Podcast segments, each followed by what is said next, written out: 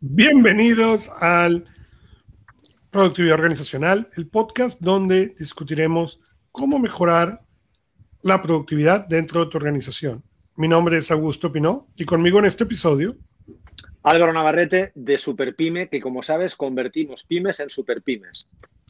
Y el día de hoy vamos a hacer otra de esas preguntas al coach, coaching questions que a mí me encantan. Y la pregunta es, ¿quién está agradecido de tenerte en su vida?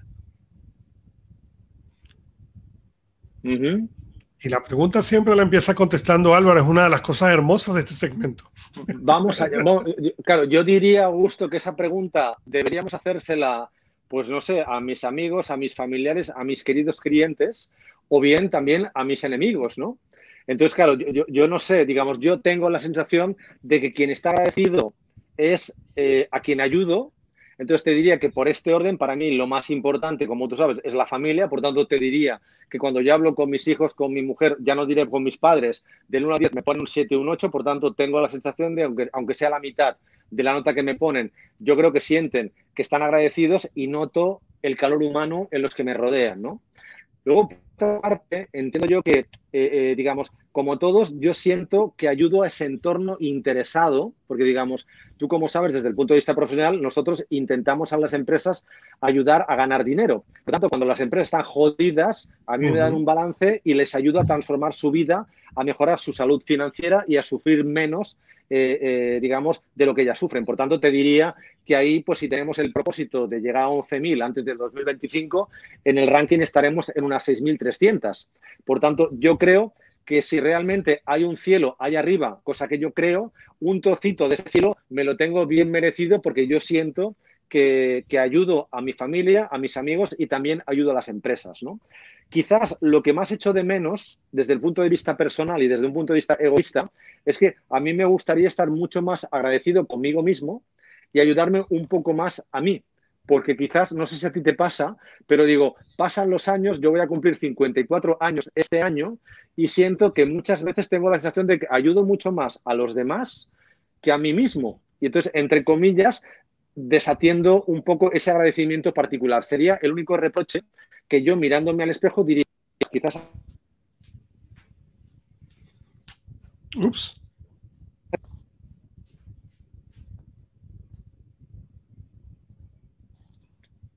Hola. Bueno, se apagó la cámara de repente, Álvaro. En medio pregunta. Sí, porque digo, claro, cuando me entra una llamada, ¿cómo hago para que no entren llamadas a gusto? Que nunca ah, hay que ponerlo en, hay que ponerlo en airplane mode. No sabía que estaba en el teléfono. Vale, vale, vale, lo siento. Pues digo, a ver, voy a hacerlo en un segundo. ¿Qué hacemos? ¿Lo volvemos a grabar? No, no, seguimos, seguimos. ¿eh? Es, Esto se llama en la realidad del podcast. Pasa, las computadoras dan señales. La...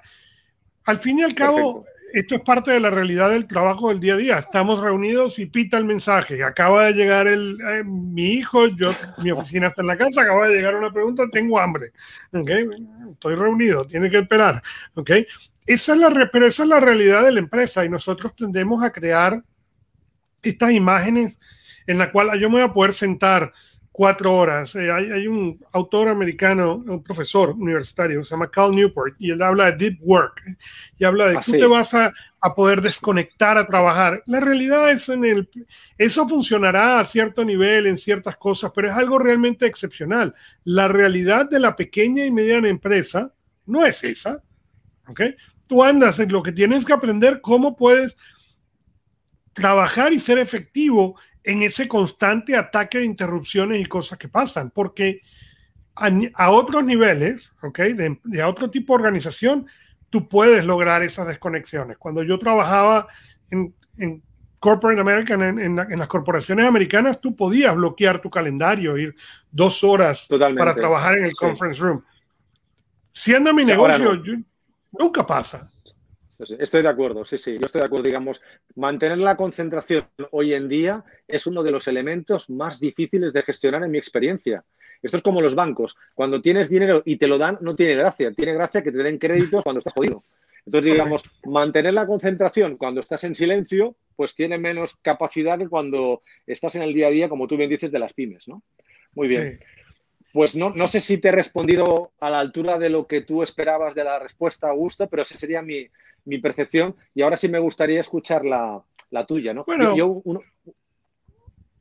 dime, dime. Yo, yo, busco. Digo, yo, yo por acabar, siempre lo que me ha ido muy bien, digamos que sería un concepto general para, verme a mí mismo, eh, es pensar, digo, si yo tuviese aquí a mis abuelos, ¿qué pensarían de mí? Si tuviese a mis padres, ¿qué pensarían de mí?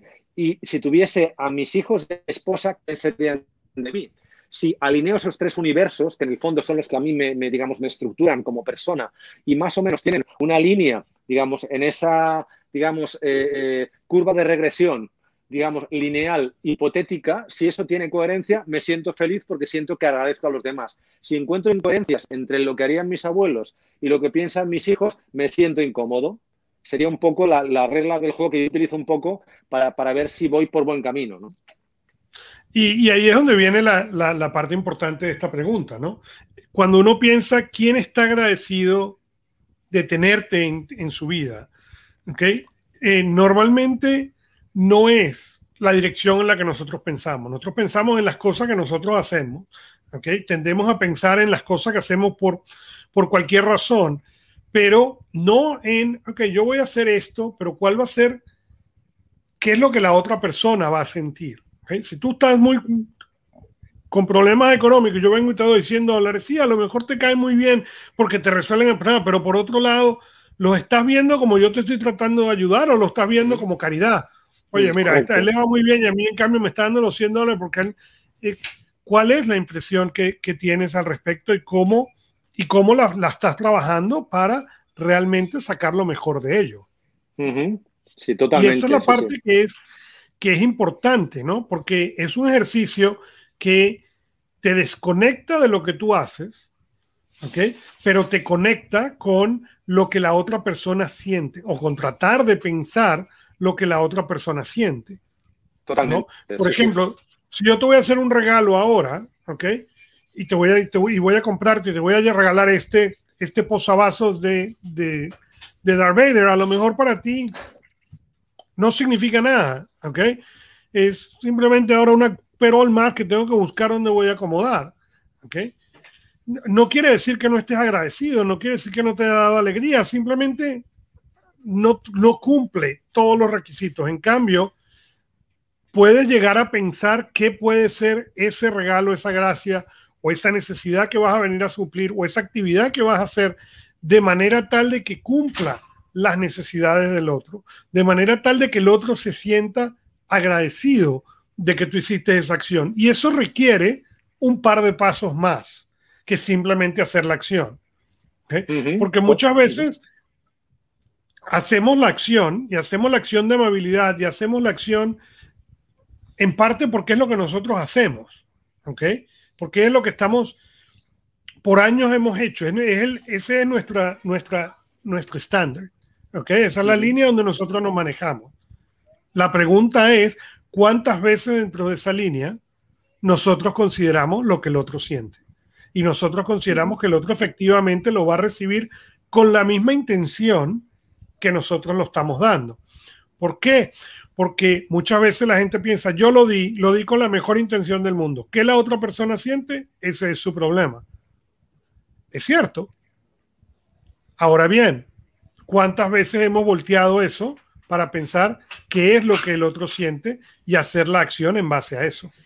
Totalmente. además, me, me encanta que lleves la discusión a esa parte, porque yo no sé si a ti te pasa, pero yo en general tengo la sensación de que, digamos, si tú conoces poco a las personas, porque tenemos una relación un tanto superficial, digamos, eh, tiendes a, digamos, a formalizar los agradecimientos de forma material. Es decir, que como no conoces formalmente la parte espiritual de la persona, no conoces sus sueños, no sabes cuál es su música preferida, sus olores, sus aficiones, digamos, no sabes lo que tienen dentro de su cabeza, tiendes a sobornar y a comprar esa parte de la relación con regalos materiales. Te invito a un café, te invito a un comer, te regalo un DVD, digamos, te, regalo una camisa. Y eso al final, yo creo que al ser humano, lo que a mí realmente me hace crecer, lo que yo agradezco es que, una, es, que es una persona que me conozca, realmente me ayude a crecer como, mi como persona, digamos, ¿por qué quiero yo tanto a mi esposa? O yo siento que tú crees, digamos, quieres a, a Verónica, porque realmente saben sacar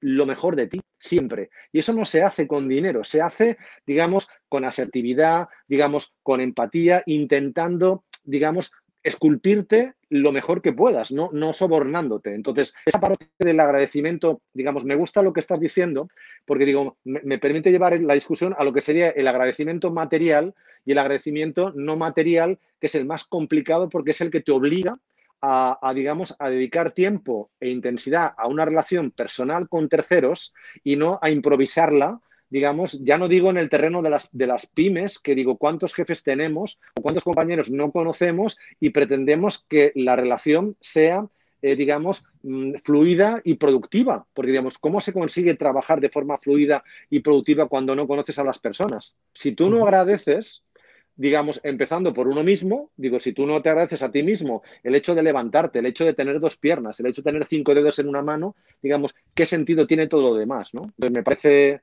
bueno, como siempre, una, una pregunta muy acertada y, digamos, de grandísima dificultad y además te invitaría, te invitaría a que nos la volvamos a hacer, digamos, dentro de un año, porque seguramente la, la veremos de forma distinta y espero que mejore entonces, ¿no?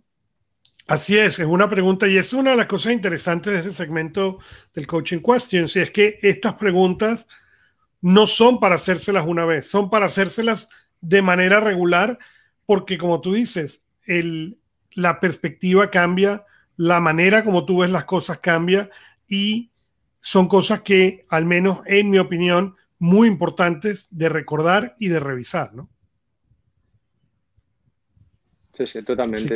y, yo, por último, para, acabar, digamos, cuando tú tienes muy buena relación con una persona, digamos, ya no hace falta, a mí me pasa, digamos, cuando tú estás integrado y, yo, bueno, sabes que tú y yo siempre decimos que uno y uno son once, ¿de acuerdo? Cuando llegamos ya a esa parte, digamos, de sensación que nos fusionamos, no sé cómo llamarlo, de materialidad, uno y uno son uno. Digamos, yo con mi mujer soy uno, estoy conectado. Ya no hace falta, entre comillas, perder el tiempo en, agradecer nada, porque ya estamos. Eh, es como, digamos, cuando, el universo explosionó, ya no hace falta buscar estrellas, ya, ya estás hiperconectado. Entonces, se trabaja de una forma brutal eh, porque existe esa conexión permanente que no hace falta agradecer nada. Es mucho más fluido todo, ¿no? No sé si me explico. Así es, no, no, así es correcto. Entonces, bueno, síguenos en LinkedIn o donde más te gusta escuchar podcast y déjanos un review. Déjanos saber tus preguntas, inquietudes y más a marketing.superpyme.es. Gracias por escuchar Productividad Organizacional. Hasta la próxima vez y recuerden, 1 más 1 es igual a 11, pero 1 más 1 más 1 es igual a 111.